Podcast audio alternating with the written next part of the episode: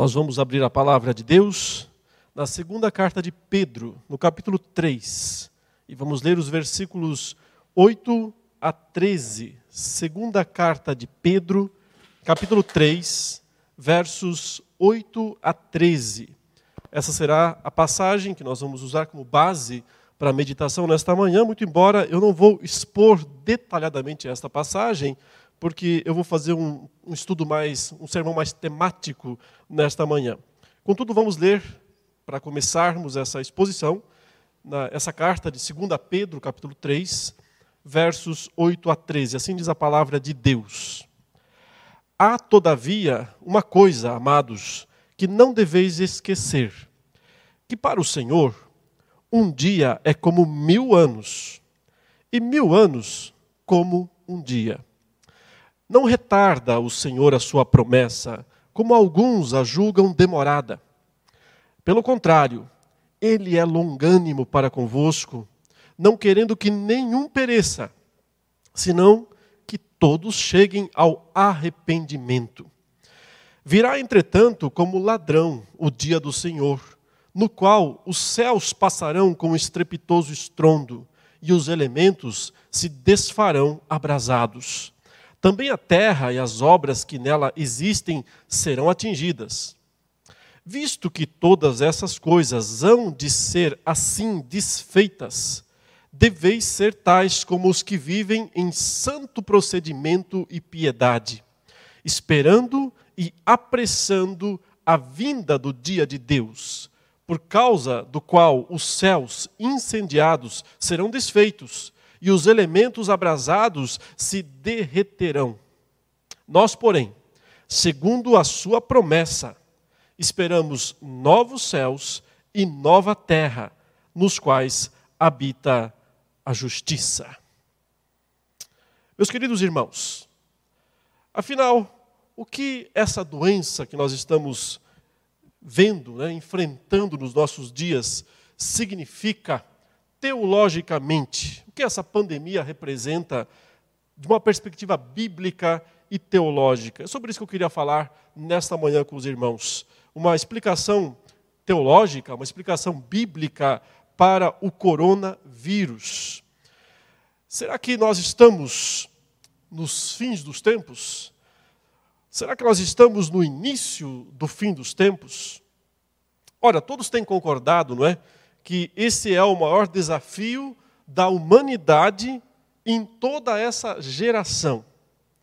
O maior desafio, sem dúvida, do mundo, desde a Segunda Guerra Mundial, a maior doença em mais de 100 anos de história do mundo, então não é coisa pequena, de fato, o que nós estamos vendo. O mundo inteiro está abalado por causa dessa pandemia, por causa dessa enfermidade. Todos estão com medo em todos os cantos do planeta. Então não dá para minimizar a importância desse momento, desse evento para o mundo, para a humanidade, para as pessoas em todo lugar. Mas e a Bíblia? O que a Bíblia tem a nos dizer a respeito disso? Será que o coronavírus foi profetizado nas Escrituras?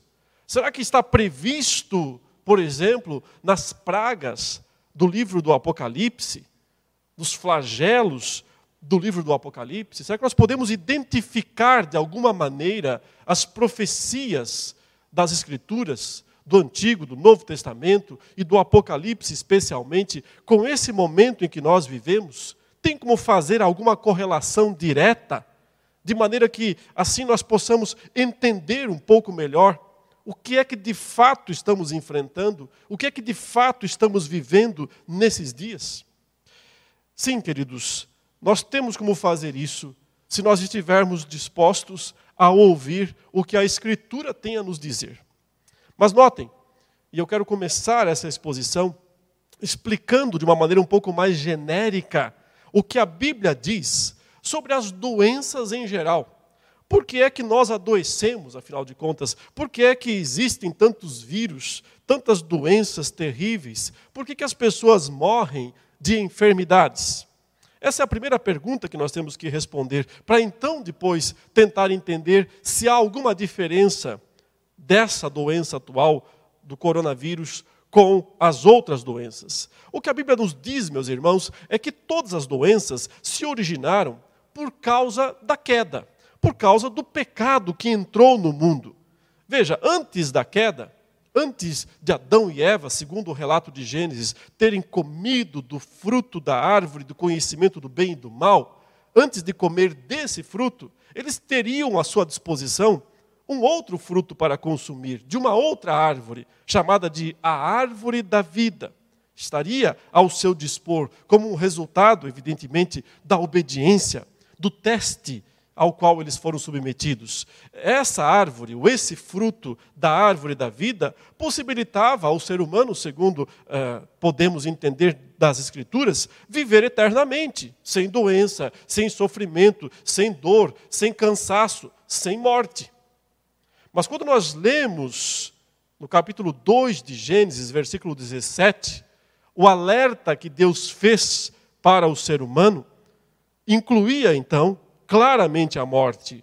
Porque quando Deus disse: Mas da árvore do conhecimento do bem e do mal não comerás, porque no dia em que dela comeres, certamente morrerás. Note, Deus disse: quando você, Adão e Eva, quando vocês comerem, se vocês comerem, então quando comerem, vocês vão morrer. A morte entrou no mundo, diz o apóstolo Paulo na sua carta aos Romanos, no capítulo 5, versículo 12, por causa disso. Ele diz o seguinte: portanto, assim como por um só homem entrou o pecado no mundo, e pelo pecado a morte, assim também a morte passou todos os homens, porque todos pecaram. Então há uma relação direta aqui entre pecado e morte. Porque o pecado entrou no mundo, a morte entrou também. Se o pecado não entrasse, não entraria a morte. A morte, portanto, é uma consequência judicial, jurídica, do pecado do ser humano. É uma execução da justiça de Deus por causa da transgressão da sua lei. As doenças são o quê? Instrumentos judiciais nesse sentido, instrumentos para levar o ser humano à morte. Quando nós lemos ainda em Gênesis 3, nos versículos 16 e 19, quando Deus vem para falar com Adão e Eva, ele claramente mostra as consequências do ato deles. Porque eles comeram do fruto da árvore do conhecimento do bem e do mal, Deus então vem e fala no verso 16, inicialmente à mulher. Ele diz: E para a mulher disse: Multiplicarei os sofrimentos, olha esse termo, os sofrimentos da tua gravidez. Em meio de dores, olha a palavra, dores, em meio de dores darás à luz filhos. O teu desejo será para o teu marido e ele te governará. Note que ao mesmo tempo em que Deus está mostrando sua misericórdia com Eva, permitindo que ela continuasse a ter filhos, ou que ela viesse a ter filhos depois disso. Mas, ao mesmo tempo, também há o juízo, também há a disciplina. A consequência do pecado não é totalmente removida. Você vai ter sofrimento e você vai ter dor por causa disso.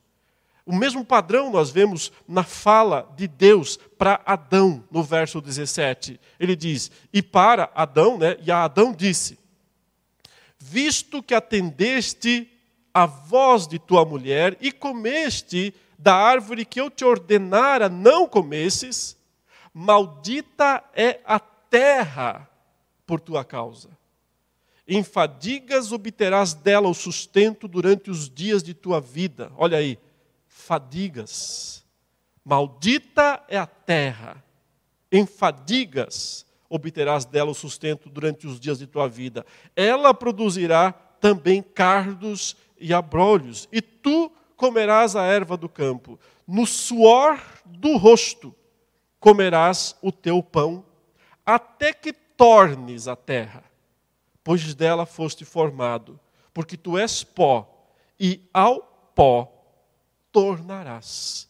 Ou seja, Deus está dizendo: a morte é o seu final, é o fim da sua trajetória, é o fim da sua história. E daqui até lá, você está caminhando para essa direção, inevitavelmente.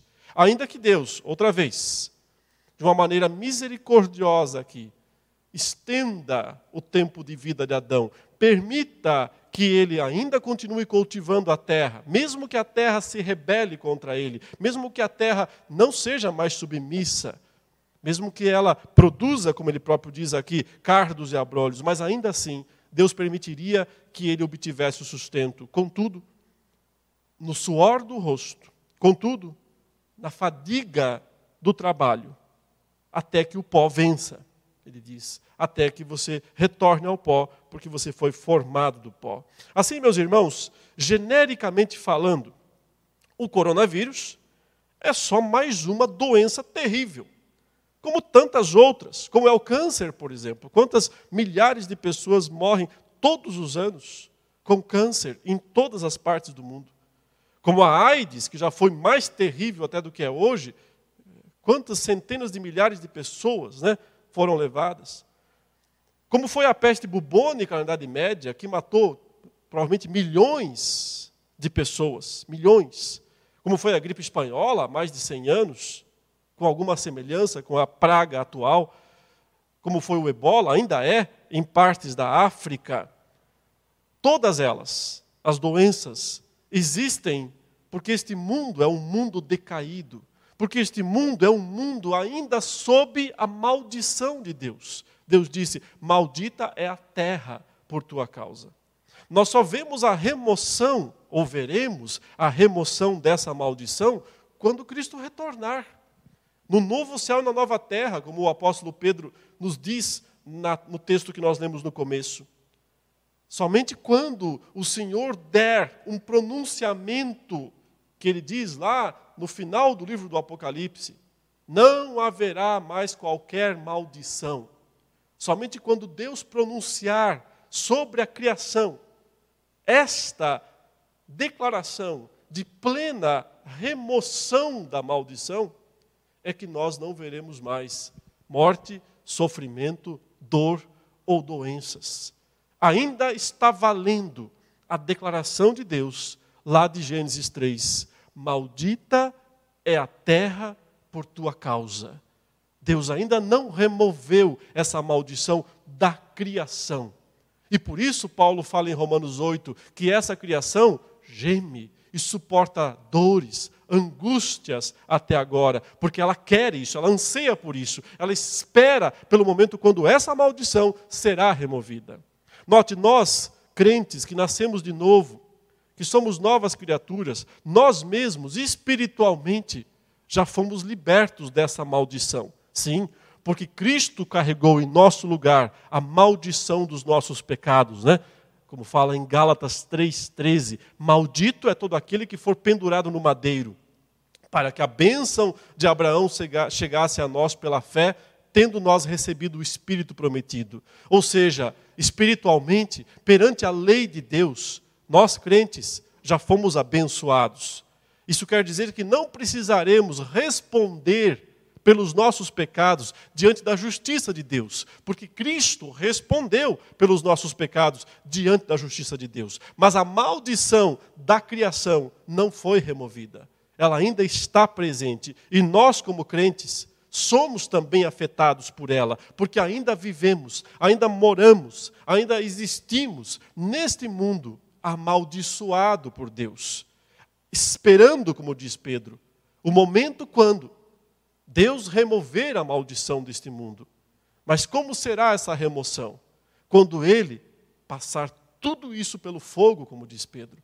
Quando os céus abrasados se desfarão, quando a terra e os elementos que nela existem se tornarão é, é, totalmente destruídos pelo fogo da justiça de Deus. Então Deus fará o novo céu e a nova terra, onde habita a justiça, e fará o pronunciamento nunca mais haverá qualquer maldição. Então, genericamente falando, o coronavírus é uma doença terrível, como todas as demais terríveis que esse mundo já viu. Mas, como eu disse no começo, também há algo de especial, sim, nessa enfermidade, nessa doença. Não há dúvidas de que é uma doença especial. Talvez por causa da situação atual do nosso mundo, todos inter, interconectados, todo mundo sabendo o que está acontecendo em todas as partes do planeta, pessoas viajam para todos os lugares, levam a doença muito mais facilmente, e assim, sim, vivemos momentos em que todo mundo está assustado. Nesse sentido, provavelmente nunca houve mesmo algo semelhante, algo parecido em toda a história. Para compararmos, né, o último grande desafio desse mundo deve ter sido a Segunda Guerra Mundial. Nós aqui, provavelmente nenhum de nós viu nada dessa Segunda Guerra Mundial. Mas nós sabemos que lá naqueles dias, naquele tempo, havia alguns poucos lugares é, talvez nem tão poucos, no mundo, no planeta, onde era possível se esconder com certa tranquilidade. Não havia muita chance de cair alguma bomba em algum ponto bem distante do interior do Brasil naqueles dias da Segunda Guerra Mundial. Mas hoje não tem onde se esconder. Não tem para onde ir. Para onde você vai? Em todo lugar a ameaça está presente. Em todo lugar é possível ser contaminado. Ninguém sabe. É um inimigo invisível, minúsculo. Não há lugar nesse mundo hoje para se esconder. As nações mais ricas, mais poderosas, mais seguras, onde sempre houve segurança, e nós aqui do Brasil olhamos para essas nações e pensamos: lá é seguro, lá nós não vamos ser assaltados, roubados, lá nós vamos viver bem se morarmos, mudarmos para lá. Hoje não dá para pensar nisso. Não são lugares seguros. Não há mais lugar seguro neste mundo. Então, sim, meus irmãos, essa enfermidade é um poderoso anúncio de Deus para toda a humanidade. Mas a pergunta a ser feita é: que anúncio é esse? Com qual propósito? Será que Deus está querendo mostrar, de fato, que Jesus está voltando? Será que nós podemos encaixar esse momento terrível, único na história da humanidade, com as profecias bíblicas a respeito da volta de Cristo? Agora deixe-me ver algumas passagens do livro do Apocalipse com os irmãos. Gostaria que os irmãos abrissem, se possível, em Apocalipse capítulo 6 e lessem aí comigo os versículos 7 e 8. Nós estamos aqui em Apocalipse 6, naquele momento em que o Cordeiro, Jesus Cristo, está abrindo os selos do livro que ele recebeu do Pai e que representa o domínio dele sobre céus e terra. Nós entendemos que quando Jesus subiu aos céus, depois de ter sido morto na cruz e de ter ressuscitado vitoriosamente, ele foi aos céus e recebeu o trono, a majestade, o governo. Ele disse: Eu recebi toda a autoridade sobre os céus e a terra. Esse livro que ele toma da mão direita do Pai simboliza esse momento em que ele foi coroado nos céus, reconhecido nos céus como Rei dos Reis e Senhor dos Senhores. Então ele passa a abrir os selos do livro. E cada selo cumpre eventos na terra. E note o que cumpre os, quais são os eventos do quarto selo. O verso 7 diz: Quando o cordeiro abriu o quarto selo, ouvi a voz do quarto ser vivente dizendo: Vem. E olhei, e eis um cavalo amarelo, e o seu cavaleiro, sendo este chamado Morte. E o inferno o estava seguindo e foi-lhes dada a autoridade sobre a quarta parte da terra, para matar a espada, pela fome, com a mortandade e por meio das feras da terra. Então, notem que um dos quatro instrumentos de morte aqui, de destruição do quarto cavaleiro, é, é descrito como mortandade. Espada é uma arma, né? Fome, é falta de alimento, as feras são as bestas, mas mortandade é um termo que aponta para enfermidades, pestes. Então, pestes variadas são um dos instrumentos, sem dúvida, do quarto cavaleiro de Apocalipse para julgar o mundo. Mas isso daqui não é um evento relativo ao fim dos tempos.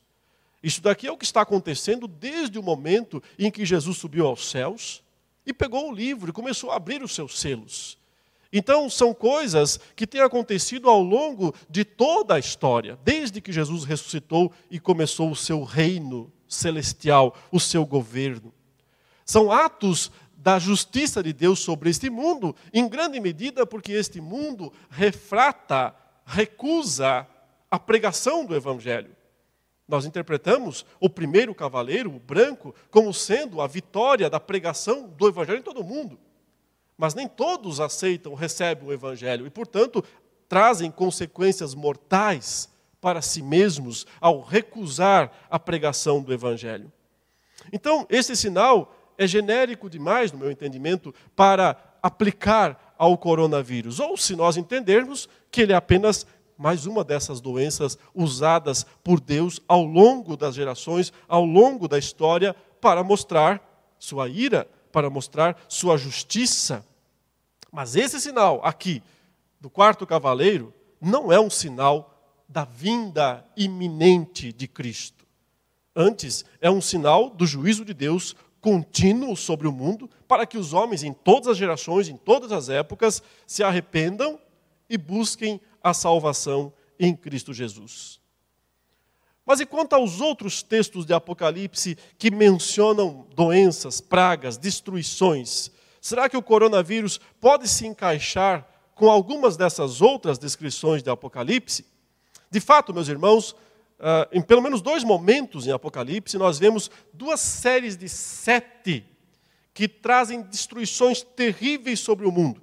São as sete trombetas do Apocalipse, que estão entre os capítulos 8 e 11, e as sete taças, ou flagelos, que estão todas lá só no capítulo 16. E se você ler o capítulo 16, versículo 1, veja essa passagem, Apocalipse 16, verso 1, o primeiro flagelo é um tipo de enfermidade, sim. Veja o que diz a palavra: Ouvi, vinda do santuário, uma grande voz dizendo aos sete anjos: Ide e derramai pela terra as sete taças da cólera de Deus. Saiu, pois, o primeiro anjo e derramou a sua taça pela terra, e aos homens portadores da marca da besta e adoradores da sua imagem sobrevieram úlceras malignas e perniciosas.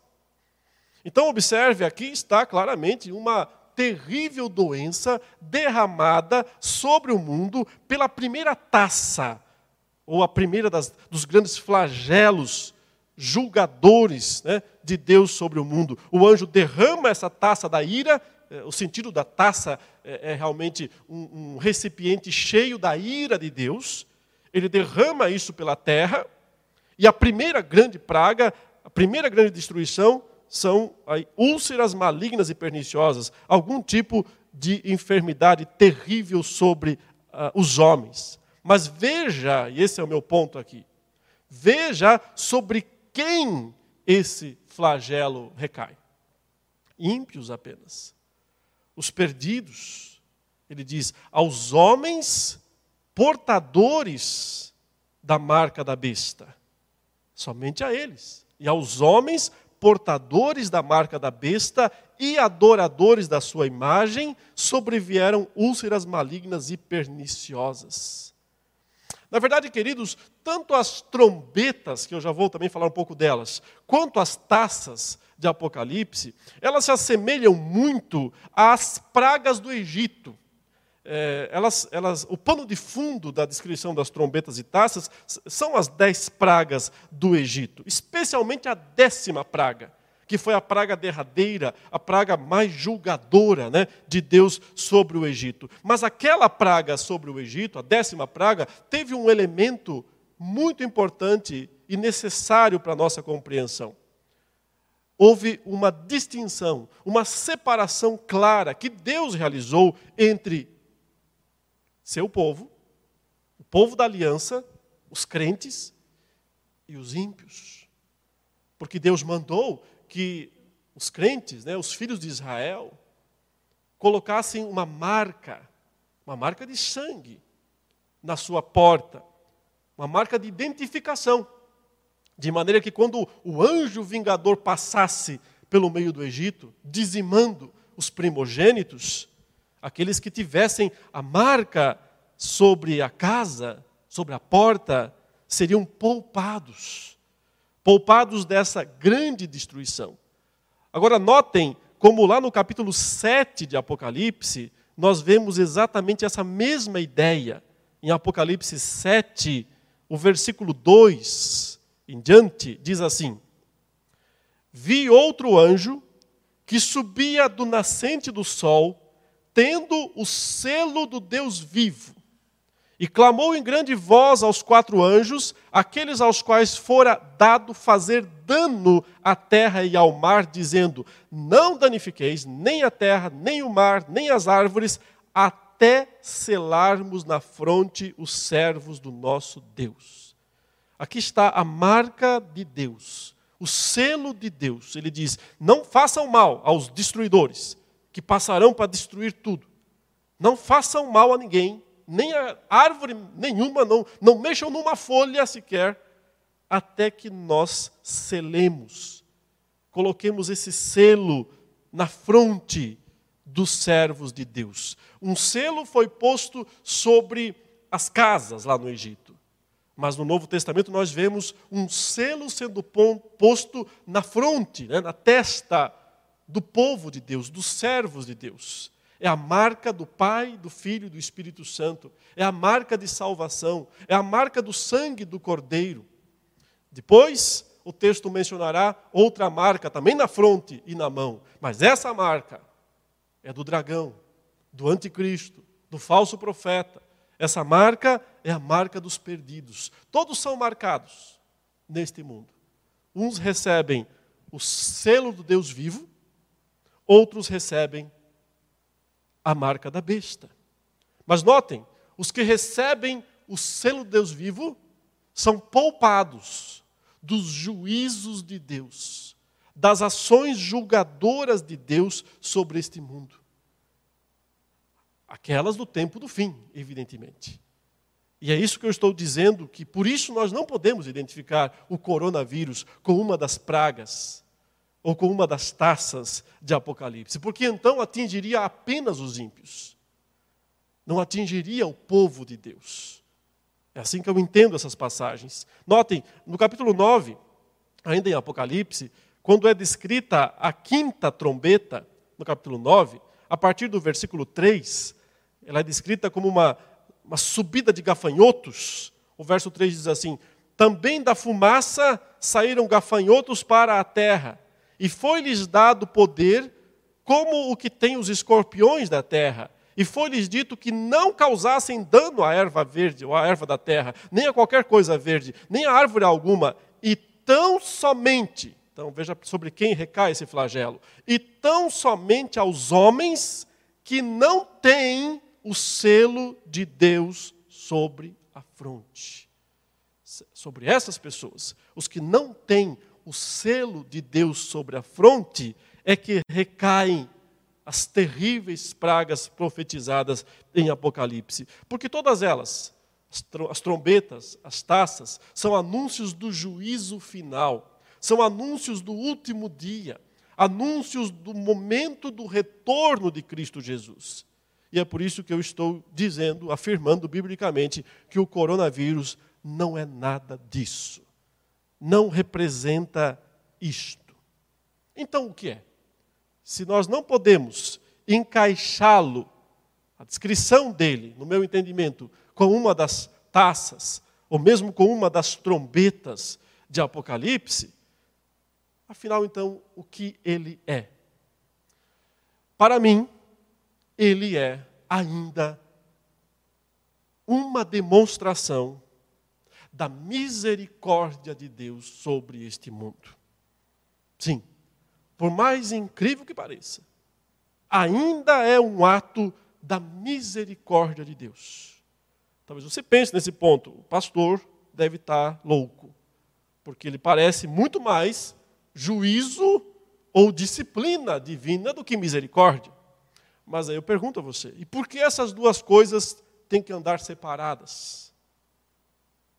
Disciplina e misericórdia andam juntas. A Bíblia diz que Deus disciplina porque ama, porque é longânimo, porque é paciente. Deixe-me tentar explicar como eu entendo, como funciona o juízo de Deus ao longo dos tempos sobre este mundo. Eu não estou falando ainda do juízo final que vai acontecer. Eu estou falando desses momentos julgadores de Deus ao longo da história, pontuais, mas que sim, por um lado são juízo, por outro são misericórdia de Deus. Ao longo da história, Deus tem agido de forma a trazer catástrofes, sim, grandes destruições sobre o mundo, sim, com dois objetivos principais. Primeiro, refrear o mal, segurar o ímpeto humano, diminuir a pecaminosidade, o ímpeto pecaminoso humano. Deus age para refrear a isso, e então isso mostra que Ele está dando novas possibilidades para a humanidade novas possibilidades de rever seus caminhos, de se arrepender dos seus feitos e de buscar o único que é o Salvador. Por vezes na história, nós vemos algo se repetir, uma espécie de ciclo.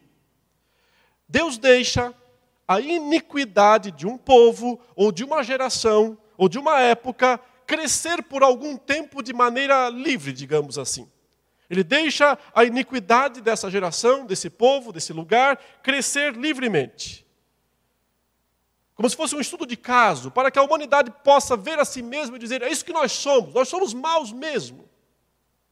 Então Deus vem e age para refrear isso, para abafar isso, com o objetivo, sim, de juízo por um lado e de misericórdia por outro. Em Gênesis 15, 16, vocês conhecem a história, Deus está fazendo promessas para Abraão. Ele ainda está em Canaã, iria para o Egito, e só 400 anos depois o povo de Deus retornaria para finalmente conquistar a terra de Canaã. E Deus diz que isso aconteceria somente quando estaria enchida, é a palavra usada lá, enchido ou enchida a medida da iniquidade dos amorreus. Ou seja, Deus estava dizendo que ele só ia fazer o povo. Note, Abraão estava em Canaã e ali habitavam os amorreus, vários povos. Deus diz: Eu vou dar essa terra para você, mas não agora. Primeiro a sua descendência vai para o Egito. Vai prosperar por um tempo, depois vai passar por grandes dificuldades. Mas no final, eu julgarei aquela terra do Egito e trarei vocês para cá, porque ainda não se completou a medida da iniquidade dos amorreus. Somente quando então Deus está dizendo, o povo dessa terra aqui, alcançar o limite do pecado, é que eu vou agir para refrear isso. E o modo será fazer então vocês voltarem para expulsar esses povos daqui e poderem viver aqui nesse lugar. Isso me parece bem emblemático, meus irmãos. Os atos maciços do juízo divino parecem sempre seguir, na história até agora, esse padrão. Notem, Deus manda o dilúvio, que é o primeiro grande ato de juízo, de julgamento, quando, segundo Gênesis 6,5, capítulo 6, versículo 5, ele vê que a maldade do homem se havia multiplicado na terra, e que era continuamente mal todo o desígnio do seu coração. Isso então leva Deus a executar o juízo. Mas ao mesmo tempo, ele chama Noé, o pregador da justiça, manda construir uma arca, põe sua família dentro e começa uma nova história. Até aqui, os atos de juízo de Deus são juízo, por um lado, mas também são misericórdia por outro. Ele age para refrear o mal. Você vê esse mesmo padrão na destruição de Sodoma e Gomorra. Isso está no capítulo 18 de Gênesis. Note que o versículo 20 diz claramente que Deus está vindo para julgar Sodoma e Gomorra, porque a iniquidade está nas alturas. Disse mais o Senhor: com efeito, o clamor de Sodoma e Gomorra, clamor aqui é pecaminosidade, tem se multiplicado e o seu pecado se tem agravado muito. Naquela situação, Deus desce, manda dois anjos a Sodoma para verificar a situação em loco, retirar Ló e sua família e fazer chover fogo e enxofre sobre aquelas cidades. Mas ao mesmo tempo, Deus continua a sua história com Abraão. Há um padrão nesses casos. A iniquidade aumenta. Deus tolera um tempo. Quando chega no topo, ele age para refrear o mal. Em geral, meus irmãos, essa ação de Deus de refrear o mal é misericórdia dele sobre o mundo. E dá início a novos tempos, como o mundo após o dilúvio, como a história de Abraão após Sodoma. E é nesse momento que eu vejo a misericórdia de Deus também. Porque ao agir para refrear o mal localmente, Ele está dando um exemplo para o mundo, dando mais tempo para o mundo que se arrependa, que volte os seus caminhos para Deus. Todas as grandes tragédias da humanidade até agora, de algum modo, foram oportunidades para que os homens se arrependessem, para que a igreja retornasse às Escrituras e buscasse levar mais a sério a sua vida com Deus, a sua existência aqui nesse mundo. Analise a situação atual. bilhões de pessoas agora. Nesse exato momento, bilhões de pessoas estão trancadas em suas casas. De algum modo, o pecado está sendo refreado em toda a terra. Todos estão tendo que repensar seu modo de vida nesse momento. Isso é juízo? É juízo. Mas mais do que isso, é também misericórdia. Uma oportunidade de Deus para refrear o ímpeto humano. Graça comum, se você quiser chamar. Mas é o propósito de Deus, refreando o ímpeto maligno do ser humano. Não vai consertar a humanidade dessa maneira. É provável que daqui a alguns, algumas décadas, se Cristo não retornar antes, o mal chega outra vez a bater na tampa da panela. Mas esse é um desses momentos históricos, no meu entendimento, históricos, onde Deus mostra que sim, Ele refreia, Ele põe freios na humanidade. Mostra que Ele que está no comando, que Ele controla e, céus e terra. E que seu propósito, acima de tudo, é misericordioso. E sabe por quê, meus irmãos? Nesse sentido, nós podemos ler outra vez o texto de Pedro, que ele diz: Olha, não retarda o Senhor a sua promessa, como alguns a julgam demorada, né, no verso 9. Pelo contrário, ele é longânimo para convosco, segunda de Pedro 3, verso 9. Ele é longânimo para convosco, não querendo que nenhum pereça, senão que todos cheguem ao arrependimento. Se Deus está nesse momento refreando o pecado da humanidade, de bilhões de pessoas em todo o mundo, obrigando-as a pensar na própria vida, no modo de vida, em suas famílias, em suas casas, obrigando-as a fazer isso.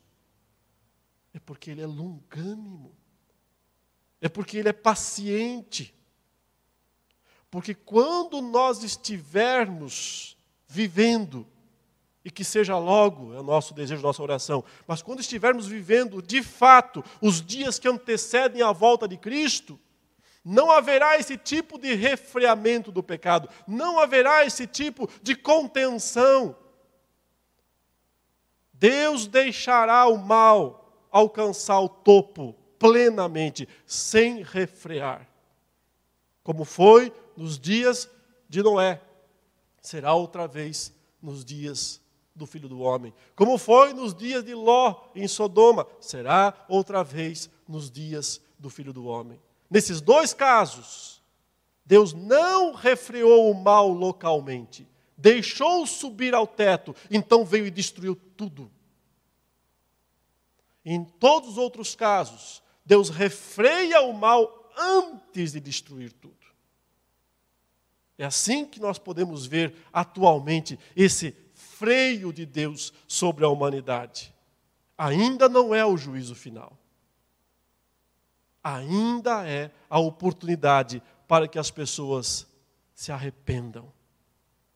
Não retarda o Senhor a sua promessa, como alguns a julgam demorada. Não é que está atrasado, não.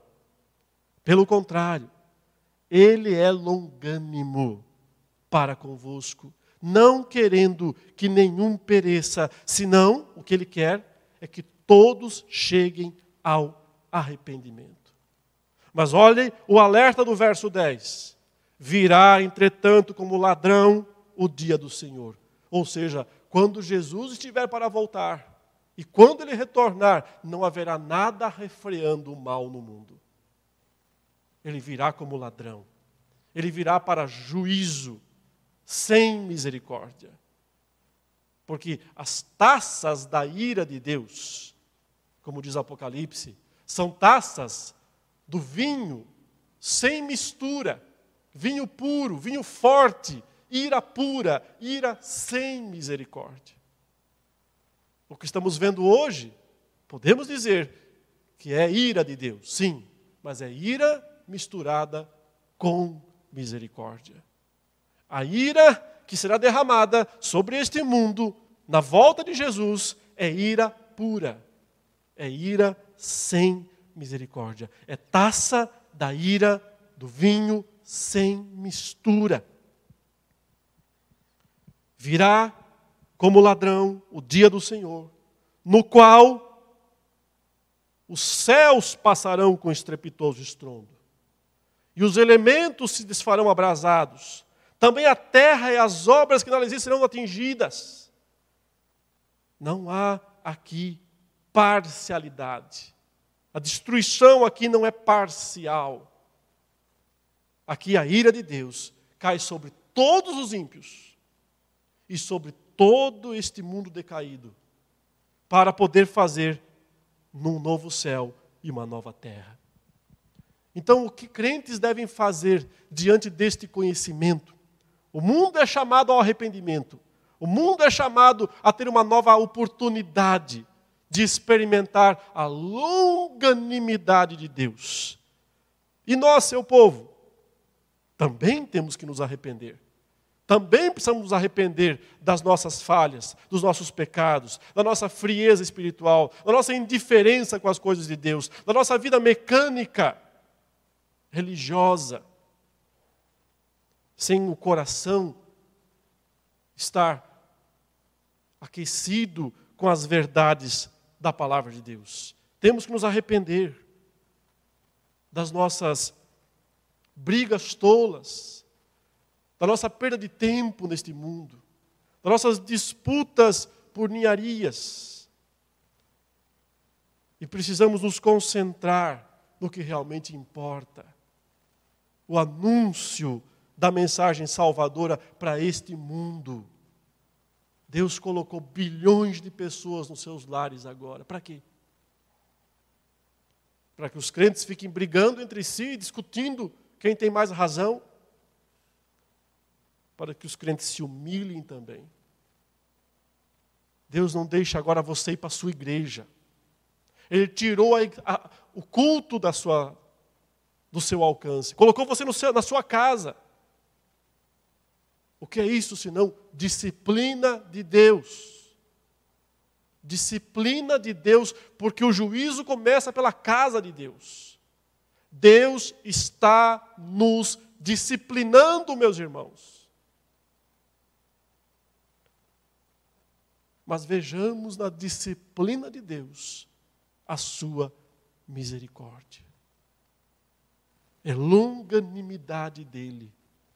Não, não estamos vendo os céus derretendo ainda não. Não estamos vendo a terra virando pó, fumaça. Não estamos. Mas isso chegará. E já que isso vai acontecer, o apóstolo Pedro nos diz aqui no verso 11: visto que todas essas coisas hão de ser assim desfeitas, o que faremos? Deveis ser tais como os que vivem em santo procedimento e piedade, esperando e apressando a vinda do dia de Deus, por causa do qual os céus incendiados serão desfeitos e os elementos abrasados se derreterão. Nós, porém, segundo a Sua promessa, esperamos novos céus e nova terra nos quais habita justiça. Ou seja, se tudo vai virar fumaça aqui, se tudo vai virar metal derretido, ele diz: não devemos nos apegar a este mundo, mas viver em santo procedimento e piedade, esperando e apressando. O único sentido que eu posso dizer que apressar o dia da vinda de Deus é pregar mais o Evangelho. Porque quando a pregação do Evangelho estiver completa em toda a terra, quando o último eleito for alcançado pelo Evangelho, então Cristo retornará. Vivendo santamente, anunciando o Evangelho, esperando o novo céu e a nova terra. Quando finalmente, irmãos, o Senhor estiver para voltar, não haverá uma praga para refrear o ímpeto humano, não haverá. Deus deixará o pecado humano ir até o total, o limite, a tampa. Então o seu juízo será devastador, mas apenas sobre os ímpios. Então as pragas cairão sobre os ímpios que não terão mais chance de arrependimento. Hoje ainda tem. Por isso nós precisamos pregar o Evangelho pregar o evangelho para os ímpios. Mas a nossa pregação só tem valor se vivermos em santo procedimento e piedade. E se esperarmos, se toda a nossa esperança estiver no retorno do nosso Senhor. Que Deus nos abençoe, nos faça entender a misericórdia através da disciplina e que nós possamos aproveitar esse tempo para arrependimento, para piedade, para o verdadeiro serviço. Vamos orar. Santo Deus e Senhor, diante de Ti estão as nossas vidas e todo este mundo, as vidas de todos esses bilhões de pessoas. Nós te pedimos em nome do Senhor Jesus que o teu propósito se cumpra nesse mundo conforme o teu querer. E desejamos, ansiamos que seja um propósito benéfico no sentido de haver mais conversões, um verdadeiro reavivamento da tua obra, do teu povo, da tua igreja. Use, ó Deus, esse tempo para realizar os teus poderosos feitos em nossa vida. Ao mesmo tempo em que também nos dá segurança, nos dá esperança e alegria em nosso coração ao ver os teus grandiosos feitos. Nós oramos em nome de Jesus. Amém.